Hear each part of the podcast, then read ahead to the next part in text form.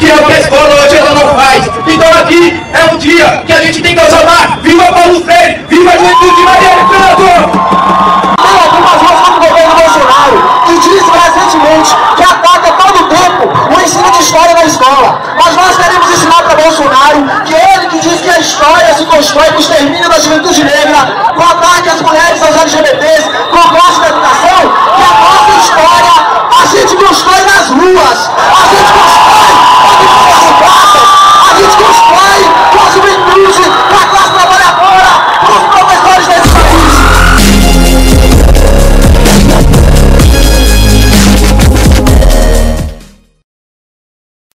Está no ar o nosso terceiro episódio da nossa primeira podsérie aqui no podcast Ação Dialógica, um episódio, né, que vai encerrar essa podsérie em homenagem ao centenário desse grande intelectual, desse grande educador, o Paulo Freire. E nesse episódio eu vou estar junto com o Israel debatendo em torno da atualidade do pensamento do Paulo Freire para a educação brasileira. Né, os principais pontos de análise, o que é que está em questão para debate também, atualmente, nas redes sociais, nos espaços acadêmicos, nos espaços de militância. Então a ideia é a gente trazer algumas reflexões bem válidas, importantes, cruciais, né, para a gente seguir a construção do legado desse que foi um dos nossos grandes, né, teóricos intelectuais brasileiros. Então, siga com a gente aqui até o final do episódio, um episódio mais longo do que os outros dois, que tiveram uma característica muito mais objetiva de trazer acerca da biografia do Paulo Freire, no primeiro, para quem não conferiu ainda, e no segundo, acerca do conceito de educação libertadora, né, um conceito central para o pensamento freiriano. Então embarque com a gente nesse último episódio. A ideia é a gente trazer a discussão, abrir uma discussão também que possibilite vocês alcançarem leituras, as obras do Paulo Freire. Né? É importante sempre lembrar que o canal aqui do podcast é um canal para trazer discussões, para elaborar discussões, formular também, mas é um canal para levar vocês a fazer as leituras teóricas que tem que ser feitas. Então tem muita obra aí do Paulo Freire dando sopa. Não se esqueçam de fazer essas leituras. Israel, dá um oi aí para gente, dá um oi para os ouvintes também. Você que tá sumido aí durante um tempo, pode falar com a gente. Salve, salve galerinha, tudo bem com vocês? É, tô aqui mais uma vez com o Iago. Israel, tô aqui em Brasília, aqui, né? Diretamente de Brasília. E desculpe aí um, um momento sumido. Às vezes a gente precisa dar. É, separar um tempinho pra nossa vida, né? Que às vezes vem um monte de coisa. Mas a gente tá aí, tô de volta e fazendo essa série que não podia faltar aqui para o nosso ação dialógica, né? É, falar de educação não tem como esquecer ou deixar passar em branco uma data tão importante co como é esse centenário de Paulo Freire. Né? Então, um podcast ou um podcast, uma série, um tudo que envolve educação, a gente tem que falar de, de Paulo Freire. E na atualidade é muito, muito importante a gente trazer Paulo Freire é, para a realidade, porque ele fazia isso no tempo dele e a gente faz aqui. É, e é isso, a gente vai debatendo aí, como o Iago falou, sobre Paulo Freire na atualidade. E é isso, né? Pra, acho que para a gente iniciar o papo sobre qual o legado, qual a atualidade também do pensamento do Freire para a educação, eu acho que o Israel já deu um pontapé muito interessante, né? O Paulo, Freire, o Paulo Freire, ele é um cara, né, que viveu ali, é, sobretudo, né, formulou bastante na década de 60, década de 70, né, durante o período de ditadura também, é, no exílio também ele formulou bastante, e que deixa seu legado, né, quando veio a falecer já no final da década de 90. É, só que, apesar de ter sido escrita né, anos atrás, as suas obras parecem de uma atualidade muito grande. Parece que quando a gente está lendo, por exemplo, a Pedagogia do Oprimido, a Pedagogia da Autonomia, né, Política Educação, enfim, todas as obras, a gente está lendo sobre o Brasil de hoje. Então, é sempre interessante a gente lembrar para as pessoas que nos ouvem, para as pessoas que querem conhecer o Paulo Freire, que para além de ser um grande educador, um grande alfabetiza alfabetizador, o Paulo Freire ele foi um grande intelectual, né? Ele não pensou somente a educação, ele pensou a sociedade brasileira. E é, isso, obviamente, gera um impacto muito grande na, na, naqueles setores que querem tornar o debate público acerca de Brasil um debate restrito às camareiras da política, né? Ao Congresso, ao Senado, a presidência, aqueles que ocupam essas cadeiras cativas na institucionalidade, que representam a burguesia. E o Paulo Freire ousou discutir, debater um Brasil que é um Brasil das classes populares, colocando a centralidade de que, se na educação são as classes populares que formulam né, ela em seu caráter libertador, emancipador, também é no Brasil que a gente quer, o Brasil que a gente precisa de mudança, de transformação, de radicalidade, que a gente precisa dessas classes populares.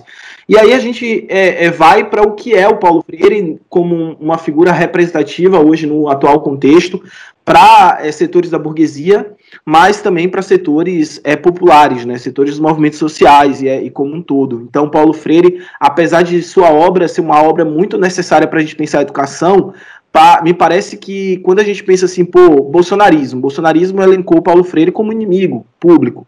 Então vamos atacar a, a memória do Paulo Freire, vamos é, disparar em torno do, do, legado que é o Paulo Freire, para a gente evitar que as pessoas leiam Paulo Freire, para a gente evitar que as pessoas sigam as ideias né, freirianas. É, enquanto a gente também tem setores dentro da esquerda, que é o campo mais popular, mais próximo das classes populares, que é, também negligenciam Paulo Freire. Então você usa uma frase, até posta aí, né, já que está chegando o centenário, uma imagem de Paulo Freire para dizer, ó, oh, 100 anos de Paulo Freire, mas no dia a dia, dentro dessas organizações, nas suas práticas militantes, né, nas próprias referências, não se destaca o legado, a importância que esse cara tem para a nossa história. Então me parece que quando a gente fala de atualidade do pensamento do Freire para a educação brasileira, né, muitos setores ainda acreditam que está falando especificamente de um algo voltado para a alfabetização. Não, é muito importante, sim, falar do, da alfabetização, mas o Freire está falando da educação como um todo e o Freire está falando de um Brasil como um todo, né, de um país como um todo. Então acho interessante a gente sair, é, começar esse episódio traçando esse plano, assim, trazendo esse debate para a centralidade das questões. É, não sei o que você acha, Israel, mas é um, eu acho que é um caminho assim que dá para a gente começar. Sim, com certeza. É, você falou aí do quando do método do, de alfabetização que o Paulo Freire, né, no podcast passado, você trouxe, né, é, um pouco da história dele, que ele alfabetizou 300 alunos lá na, em 40 dias, é, 45 dias lá na cidade de Angicos, né, em, no Rio Grande do Norte. E naquela época, é, ele fez isso porque as pessoas.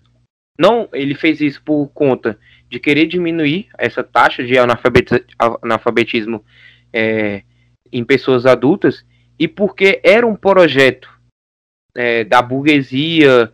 É, naquela época não existia o bolsonarismo, mas era da elite, da burguesia, deix, é, deixar as pessoas que eram mais carentes, né, o, uh, os trabalhadores, essas pessoas sem um plano de alfabetização, sem saber ler, sem saber escrever, porque eles não podiam votar. Então, Paulo Freire é, desenvolveu esse método porque ele não aguentava também ver é, pessoas analfabetas, né, que não sabem ler o próprio lema da própria bandeira. Né, e a gente tem pessoas ainda hoje, no século 2021, que não sabem ler o próprio lema da bandeira, Ordem e Progresso, que está lá. É, então, é, esse ato político que o Paulo Freire fez é, tem uma grande influência hoje dele ser, ter sido ser o, o, um dos inimigos número um é, do bolsonarismo e também na época que ele foi exilado daqui, na época da ditadura. É, então, esse ato político que o Freire fez por querer uma necessidade ataca a, as elites, porque mexe num, num, num, numa estrutura que a burguesia, que o capitalismo criou, né, para poder os pobres, os trabalhadores, é, não conseguirem é, ter o poder ao voto, né, de poder eleger, de poder decidir, de ter voz. É, e, e aqui, mais para a gente, a gente vai falar com mais ênfase sobre isso, né, de ter voz, do diálogo, que é uma coisa muito central do Paulo Freire. É, e um ponto que o, até o próprio Iago falou, né? É, sobre como que o Freire pode ser é, lido dentro das esquerdas. É, pra, a minha visão que eu tenho é que ele devia ser muito mais lido. Porque como o Iago também falou, Paulo Freire não fala só de educação. Ele fala de, uma, de um aspecto muito mais geral. Ele fala de educação ligada a várias coisas, várias coisas ligadas à educação, é, ele junta economia com educação, ele junta saúde com educação, junta política partidária com educação. Paulo Freire não é uma pessoa que também nega isso, de que partir da educação também são corroboram na sociedade. Né? Então o livro é, que é mais, é, como, como, podemos dizer, mais famoso dele, que é o Pedagogia do Oprimido, é um livro essencialmente político e mais que, que fale só mais de educação. Ele não fala só de educação, nada, ele fala, ele mistura tudo, porque isso é um pensamento dialético que o que o Freire trazia com ele. É, me parece, inclusive, que eu acho que esse caráter da politização da educação, né, seja o, o ponto que mais incomoda as elites quando que o Paulo Freire traz em suas obras. Se coloca aí a situação de Angicos, né, ele, ele em entrevistas é, no, eu acho que eu até cito, né, no episódio anterior aqui da podsérie, ele fala que o processo de alfabetização não é somente a aquisição da palavra, mas é também um posicionamento, um outro posicionamento diante do mundo. Então ele não nega essa politização do processo também de educação, é, de ensino-aprendizagem. Isso não quer dizer que essa politização ela acontece por um viés de que o sujeito vai seguir o partido ao qual o professor né, ou a professora é, seja ou defende. Não, não, é, não é exatamente isso, mas é o desenvolvimento do senso crítico reflexivo acerca da realidade. E aí a gente pega, eu acho que isso dá para casar perfeitamente com a discussão que a Sabrina faz muito no livro Sintomas Mórbidos, que é o conceito de pós-política. É um conceito que eu estava debatendo com o Israel mais cedo, inclusive, aqui de forma informal, né, que é um conceito que muito utilizado pelo neoliberalismo para negar a, as questões ideológicas que há por trás também das políticas de austeridade, das políticas econômicas e das políticas públicas, né, como um todo. E aí você tem essa negação desse, pro, desse projeto também dentro da área da educação. Então, quando você nega dentro da educação esse caráter ideológico, você está contribuindo para esse discurso pós-político. Então, o bolsonarismo mesmo tem essa característica ultrapolítica é, e também é, pós-política de negar a política nas suas medidas, nas suas ações, quando na verdade são ações extremamente ideológicas, extremamente políticas e posicionadas. E aí o Freire, ele seguindo né, o, o, legado do Marx também, ele não nega a luta de classes dentro do processo de educação. E ao não negar a luta de, a luta de classes, ele está apontando que existe sim uma educação que é totalmente comprometida com os interesses de, um, de uma classe e uma outra educação que precisa ser construída e precisa ser é, é, efetivada com como um projeto de mundo a partir da construção de outra classe, que é a classe trabalhadora.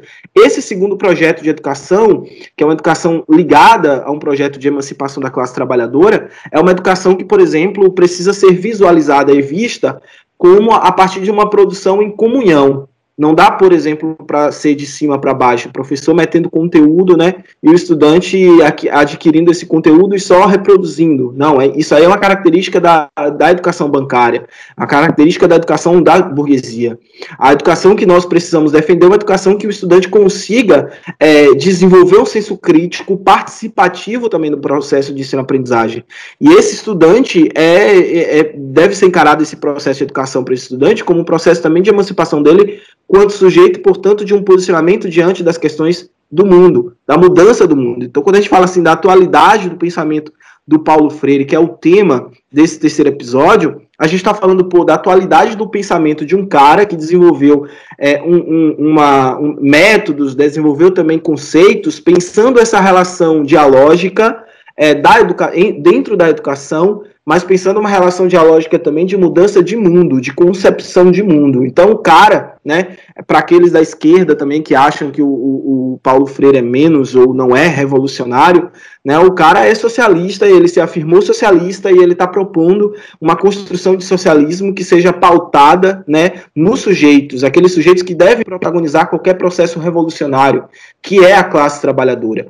Ao que muitos, é, principalmente advindos de uma tradição socialista é, é, autocrática, diria autoritária, na verdade, a palavra, né, ali da União Soviética, do final da União Soviética, uma tradição stalinista, é muito criticado pelo Paulo Freire, porque é caracterizado justamente pela ausência desse diálogo, por ausência dessas produções de síntese. O Paulo Freire está falando de produção de síntese, sínteses que vão alterar as sociedades. Então ele fala né, de, de uma educação que siga esses parâmetros, dentro do sistema capitalista, que aponte essas contradições dentro do sistema capitalista, mas ainda que a gente supere a sociedade capitalista, ainda vai ser necessário esse processo de educação para construir um novo sistema, que vai estar tá sendo forjado também em meio às disputas e contradições. Então, acho que é muito interessante, muito importante a gente destacar isso, né? Sim, com certeza. É, a gente traz críticas aqui é, à própria esquerda, né? Que, é, questionamentos de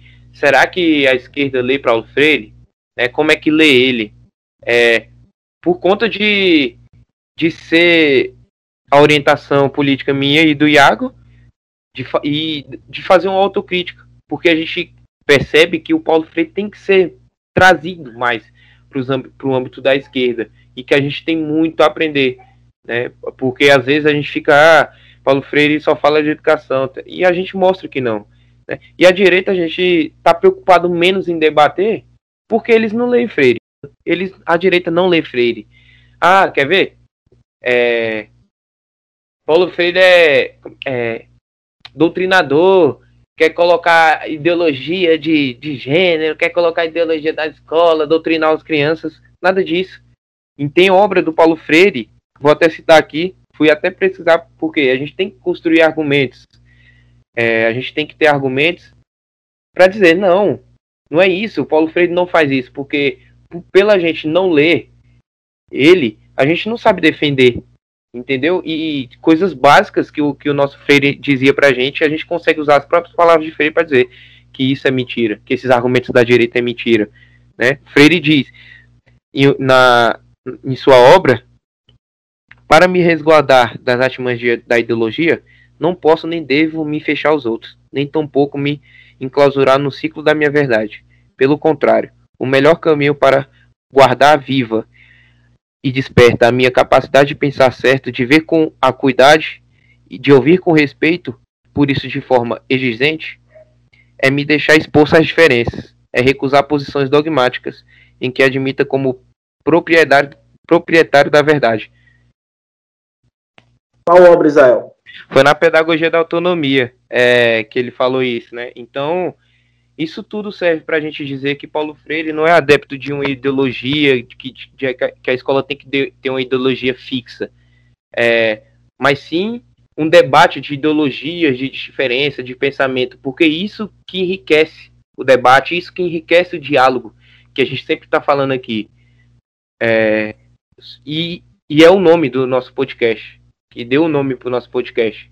Depois de deu Iago, quando a gente foi fazer a criação desse podcast, a gente queria trazer é, um nome que, que lembrasse sempre Paulo Freire. E nas obras do Freire sempre é central é, essa, essa coisa do diálogo, né, de sempre estar tá, é, levantando narrativas, debates, argumentos e ser uma trocação de ideias. Então isso era em todos os livros, certamente é central no, nos livros de Freire. É uma coisa que serve para rebater também a galera de esquerda ortodoxa e tal, que geralmente fala assim, ah, o Freire é covarde porque fala que não queria, sei lá, uma escola com ideologia e falava da questão do, da dialogicidade, né, como critério também ali de desenvolvimento de síntese, mas, pô, a gente precisa se tocar com o contexto que a gente vive, né. Ainda hoje, no Brasil. E talvez o, o, contexto que a gente tenha hoje seja tão complexo quanto o contexto que o Freire cresceu, que foi num, num período de ditadura militar, né, de pré-ditadura, de durante a ditadura e de pós-ditadura militar. Então, Freire viveu nesse contexto histórico. Então, apesar da obra do Freire ela casar perfeitamente com a conjuntura que a gente está atualmente, né, ela também tem esses detalhes bem é, momentâneos que é importante a gente pensar, pô, se a gente estivesse numa sociedade socialista ou pré-revolucionária, né, em todas as condições concretas para acontecer uma revolução, até se justificaria a gente defender uma escola que tivesse uma outra característica de classe, de organização de classe. Mas a gente está falando de uma escola que está imersa a diversas contradições, inclusive muitas vezes esquecida né, pelos próprios campos assim dos movimentos populares de nós quanto esquerda. A gente negligencia, a gente esquece a educação básica. Então, é, para a gente conseguir superar essas contradições que as escolas enfrentam, que a educação básica enfrenta, a gente precisa pautar o que o Freire defende, que é essa, o exercício crítico, o exercício dialético, né, de apontar as contradições que elas têm, de saber lidar com essas contradições, é, com esse contexto que está sendo colocado e apresentado. Então, é, não é defender uma escola que seja uma bolha, por exemplo, distante do que é as o que são as contradições da sociedade. Não, é pegar as contradições da sociedade, que elas existem, né, e partir para uma análise de que a escola ela reproduz, a escola ela também, né, esse locus de dessas contradições que existem no conjunto da sociedade. Então, a partir disso a gente consegue formular e repensar também qual modelo de escola e qual modelo de educação a gente quer Então, eu acho que se o Freire fosse vivo hoje, por exemplo, ele estaria consternado com a forma com que os movimentos né, sociais, defesa da educação como um todo, é, acabaram abrindo mão, abrindo mão real de disputar as escolas, disputar os professores da rede básica, né, de colocar como uma prioridade muito maior, por exemplo, o ensino superior. Só que é, é óbvio que o ensino superior público é muito importante, é fundamental, mas a gente não pode deixar a educação básica dentro da importância que ela deve ter. E eu acho que esse processo de que eu chamei aqui, né, fazendo menção ao que a, o conceito que a Sabrina aplica nos sintomas mórbidos de pós-política, ele está muito alocado na consciência dos professores de que não tem que ter um posicionamento, não tem que ter um lado, que não há luta de classes, que é possível fazer uma educação neutra, não comprometida, né, com, com os debates históricos do nosso tempo, e aí nessa visão acaba que é, é, professores como um todo não se organizam em classe, não se aproximam dos instrumentos de organização. Então a gente tem esses desafios que são enormes, e eu acho que é por isso que se persegue tanto a memória é, o legado de quem é Paulo Freire, por isso que é, os cursos de formação em licenciatura leem, estudam muito pouco Freire, talvez com exceção né, da, da pedagogia, mas os cursos de licenciatura como um todo, por isso que Paulo Freire não é acessado e não é lido nas escolas é, por professores da, como um todo, e eu acho que tem um, um, um, outro aspecto também, que quando é utilizado, quando é citado, Paulo Freire ele sofre um processo de apropriação por parte do mercado. Né? Eu escrevi algo sobre isso no artigo que eu publiquei na revista Afirmativa, é, quem tiver interesse, coloca vista afirmativa e apropriação do legado de Paulo Freire pelo, pelo mercado, que é justamente pegar essa memória, esse legado que ele tem, extrair né, o caráter mais é, radical e revolucionário que ele tem e utilizar somente o que é legalzinho para utilizar. Por exemplo, ah, vamos falar aqui do processo de alfabetização do Freire, mas sim, e aí o caráter politizador desse processo de alfabetização não fala. Então, a sociedade que Paulo Freire defende não fala, a crítica que Paulo Freire fazia as elites brasileiras, não faz. Então, é uma forma também de citar o Paulo Freire, mas negando esse caráter radical, politizador que ele tem. Sim, com certeza. É, você falando aí, né, da é, de como que a que não é desse caráter neutro. É, às vezes a gente está dizendo aqui que é um debate de ideologias e tudo mais. É, pode ser pode ser que a gente dê argumentos para dizer, ah, então quer dizer que a educação tem que ser neutra. Não, ela é um aparato revolucionário que nem a que nem o Iago disse, porque ela é por pela escola ser esse espaço, né, de contradições e você e quando o professor se coloca, né, numa, na tendência que o Paulo Freire leva, né, da pedagogia à tendência libertadora, é por é é por isso que essa prática docente libertadora, ela liberta das amarras então, o Paulo Freire não, não, não parte desse, desse pressuposto que, que a educação é neutra, que ela tem que ser neutra, que ela tem que estar. Tá... Não. É que ela tem que ser desse caráter libertador, porque ela vai dizer a verdade. Né? E qual é a verdade? Que existe sim é, é, a luta de classes. Que existe sim pessoas que, que é, precisam de sugar mais valia de trabalhadores, de trabalhadores é, braçais, manuais, nas, nas fábricas e tudo mais. Então, é, essa luta de classes sempre existiu. E Freire parte desse pressuposto de que é, a educação libertadora ela vem trazer as verdades, essa dicotomia de, de, de que existe pessoas né, desse sistema capitalista que quer que tem a burguesia, que existe os oprimidos e, e a, a, pedagogia do oprimido, por exemplo, né, que vem para dizer que existe os opressores e os oprimidos é, e tudo mais. Então, é, o Paulo Freire não parte desse pressuposto de que a educação tem que ser neutra por trazer à tona é, todas as, as, as ideologias existentes e tudo mais, mas sim como uma forma de libertação dos, dos educandos, do, do, corpo docente, dos discentes. É, então, a gente tem que começar a pensar se a gente tem que trazer Paulo Freire para a realidade da educação, é, como, quais são os desafios da educação brasileira que tragam Freire para dentro das escolas. Né? Como o Iago bem disse aí, que é, a, a educação brasileira tem muito pouco de Paulo Freire hoje. A gente lê muito pouco, os brasileiros leem muito Freire. E isso é uma coisa para a gente se preocupar, porque nos Estados Unidos, uma das melhores escolas é, tem utiliza o método Freire, que é a Universidade Escola de Massachusetts, foi uma das, das primeiras aí mundiais, uma das melhores é, faculdades, escolas. Elas usam o método Freire. E a, aqui a gente não vê isso. A gente vê aquele ensino mecânico, aquele ensino tradicional, aquele ensino bancário que o Freire já disse. É, e o Iago pode trazer muito mais isso na prática, porque eu sou um mero estudante eu consigo ver isso é, na minha vida escolar que eu tive, e eu vejo isso também, muitas das vezes, no próprio ensino superior. Né? Mas aqui a gente quer debater também a educação básica, que Freire tem que ser muito lido na educação básica, tem que ser muito, tem que ter muito uma ação, né?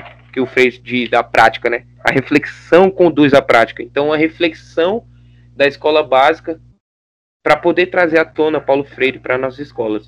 Né? Iago, como é que é você que, que é professor da rede pública da Bahia, você consegue ver elementos assim mínimos de, de que Paulo Freire vive dentro da sua escola, por exemplo, trazendo a sua vivência?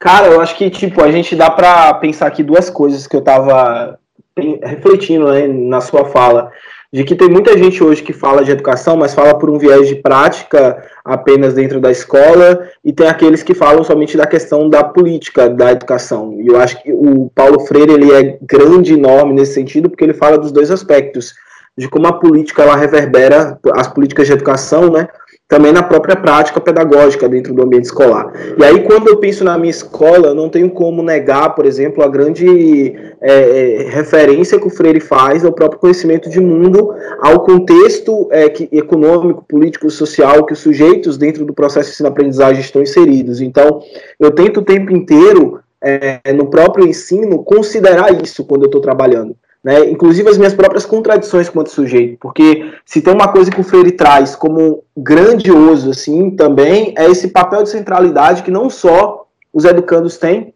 mas os próprios educadores e educadoras, né? E pensando que os educadores e educadoras têm essa centralidade, as nossas contradições quanto classe, elas também devem fazer parte do processo de ensino-aprendizagem. Eu vi um Twitter um tempo atrás que eu achei bem interessante, é, cair bem dentro desse contexto de que um, é um professor falando, é você que é professor, não esconda quando você estiver mal, quando você estiver, enfim, num dia ruim, quando você vê que não preparou a aula com o tempo que deveria, porque teve mil reuniões dentro da escola, tem problemas dentro da escola, não esconda isso dos seus alunos, porque isso também faz parte do processo de ensino, é, aprendizagem, que eles precisam ter noção disso e compreensão, para enxergar as contradições também que tem na própria educação. Isso é muito freiriano.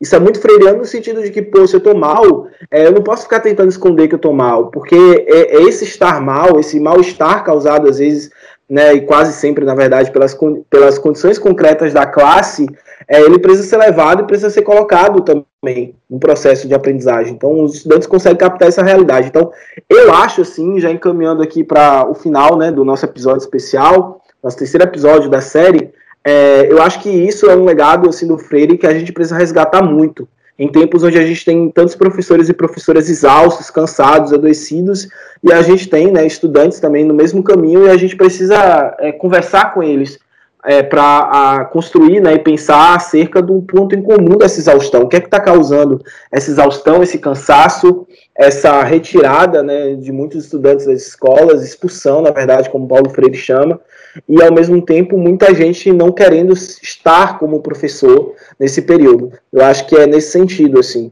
Se tiver palavras aí, Israel, mande ver pra gente, já para caminhar para o final. Acho que é isso, acho que eu respondi a tua pergunta, né? Então é isso, gente. É esse pod, pod série aqui que a gente fez do centenário do Paulo Freire, trazendo Paulo Freire mais à tona. É, é só o início que a gente pretende falar bem mais, é, trazer bem mais conteúdos para vocês sobre Paulo Freire, sobre tudo mais, num, num episódio mais longo, mais denso. É, que a proposta aqui é iniciar um debate, iniciar um, um, uma elucidação sobre quem é Paulo Freire e, traz, e ter uma conversa sincera é, que para a gente trazer mais Paulo Freire para dentro da, da, educação básica por várias por vários N fatores que a gente trouxe aqui durante o episódio. E a gente não pode se esquecer que desse velhinho. Esse velhinho ele tem muito a, a ensinar pra gente.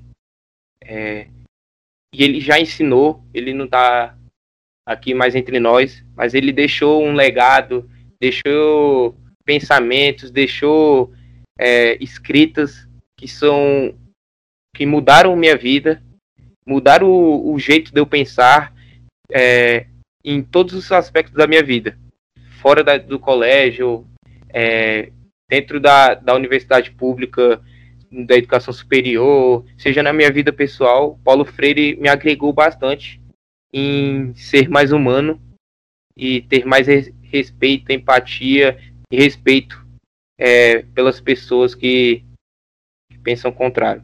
Mas isso não significa que a gente também não tem que ir à luta, né? Não significa que a gente tem que deixar é, de lutar.